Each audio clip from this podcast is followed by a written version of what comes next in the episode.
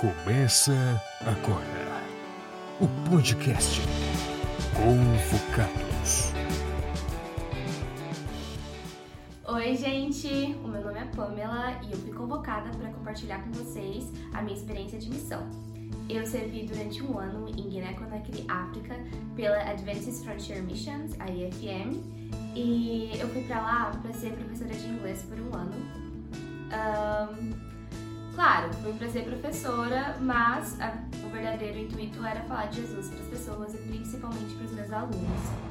É, acontece que eles falam francês lá e eu não falava francês, então isso já foi uma barreira. E quando eu cheguei na sala de aula, eu eu fui para lá para cuidar de criança, então eu já levei livro, Bíblia, tudo com as imagens, feltro, para falar para as crianças, e contar histórias de Jesus e enfim.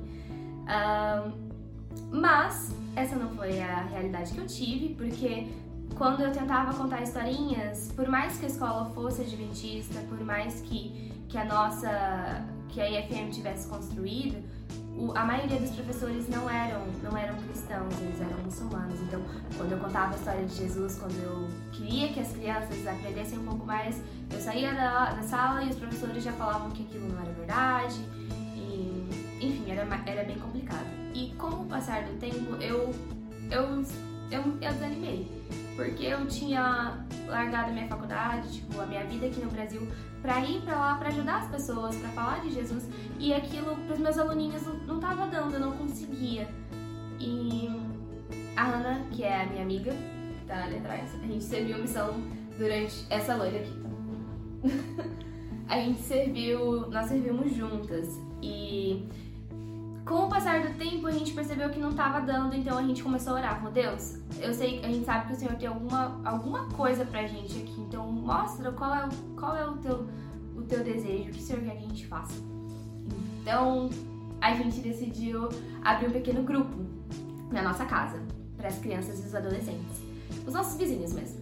E como a gente não falava língua, a gente falou assim, tá, vamos chamar os jovens da igreja, daí ele fala assim, ah, você pode trazer um amigo, traz uma pessoa que não é da igreja pra ir lá pra casa, a gente vai jogar, vai comer pipoca, vai ser bem legal. E aí eles gostaram da ideia e foram chamando, chamando, chamando, até que chegou num sábado que tinha cerca de 100 pessoas lá em casa. Só que o programa não estava rendendo, porque a gente tinha criança e adolescente e jovem de 20 e poucos anos, então o programa da criança não era o mesmo para o jovem.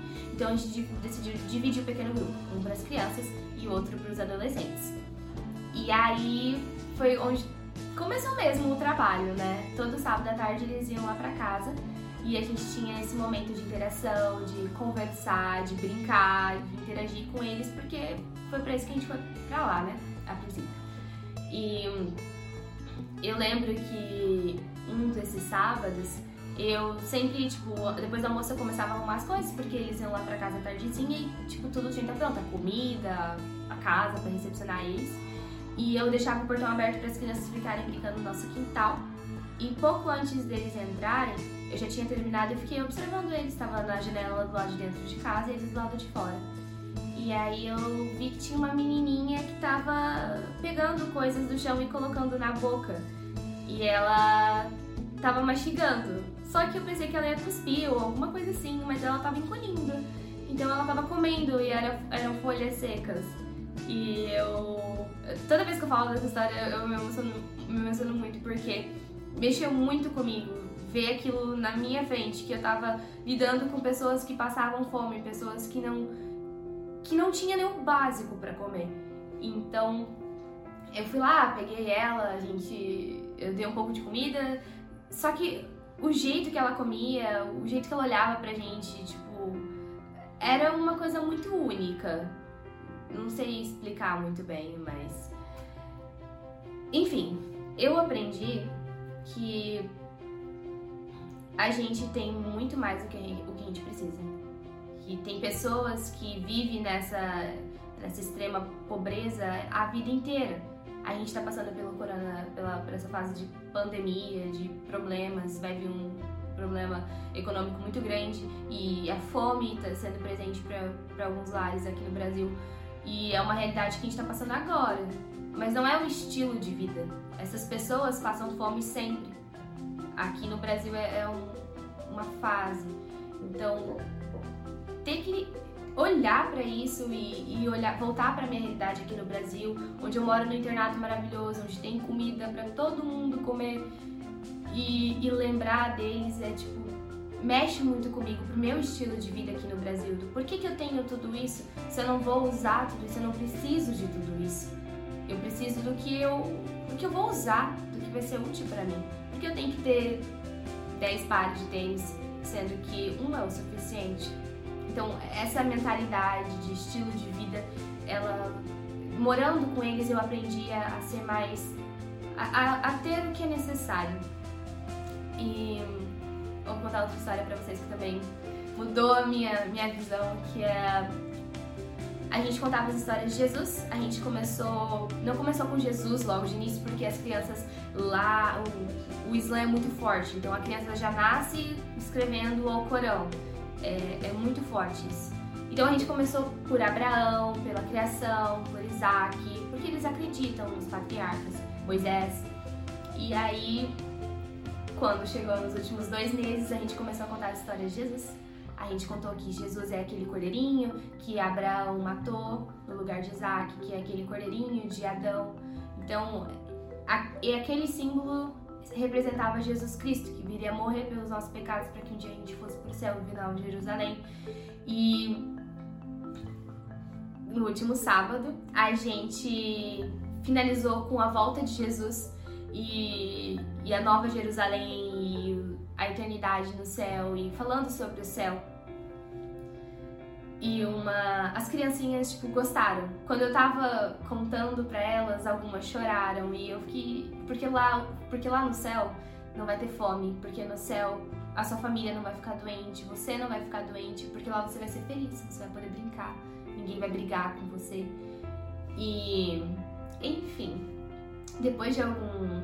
Depois desse sábado, a gente tinha mais uns três sábados lá em Guiné ainda, mas a gente já tinha finalizado o programa com as crianças. É, a minha vizinha que me auxiliava nesse programa, ela me visitou um dia e falou que precisava me contar uma coisa. Eu falei, pode contar? É, ela falou que uma das crianças tinha ido na casa dela contar que é, o que tinha acontecido na escola, que ela tinha chegado na escola e ela perguntou para o professor quem era Jesus e aí o professor falou que era um profeta e enfim. E... Aí ela ficou, não, mas não é um profeta. Porque lá na casa da Pamela, eu aprendi que Jesus veio como representação do Filho de Deus e contou para os coleguinhas. E aí a professora ficou meio assim, e os coleguinhas ficou, como assim? Você é uma cristã? Você aceitou Jesus dela? É, eu aceitei porque ele, ele prometeu que vai voltar, vai voltar para me buscar, que tem um lugar para mim, que eu não nasci para esse lugar. E ela contou isso pra minha vizinha e falou que ela só não ia na, na igreja porque os pais dela iam bater nela, né? Mas quando a Mariana, que é essa, essa menina que me ajudava no programa, contou isso pra mim, eu, eu falei, nossa, se eu tivesse que passar por tudo de novo, se eu tivesse que dez vezes para ouvir isso, para saber que eu fui usada para alguma coisa, eu faria de novo. Porque saber que apesar de mim, das minhas falhas, dos meus pecados, Deus ainda consegue me usar no trabalho dele é uma bênção. E esse é o meu sentido de vida. Eu tenho um novo sentido de vida, que é saber que eu tenho um propósito e ele vai fazer o que for preciso, porque dentro de mim eu não tenho nada de bom, mas quando eu tô com ele, ele, ele guia a situação, ele chamou a gente para sermos seguidores. O seguidor segue, o seguidor não sabe, mas o seguidor segue o mestre, e o mestre é Jesus Cristo. Então, eu convido você a ser um seguidor, convido você a ir para a missão, a ter essa experiência com Deus, a dedicar a sua vida realmente, não importa se você está no internato ou se você está em casa, você é um discípulo onde quer que você esteja, você não precisa ir para outro país, mas se você tiver essa oportunidade, se você tem esse desejo no coração, vá.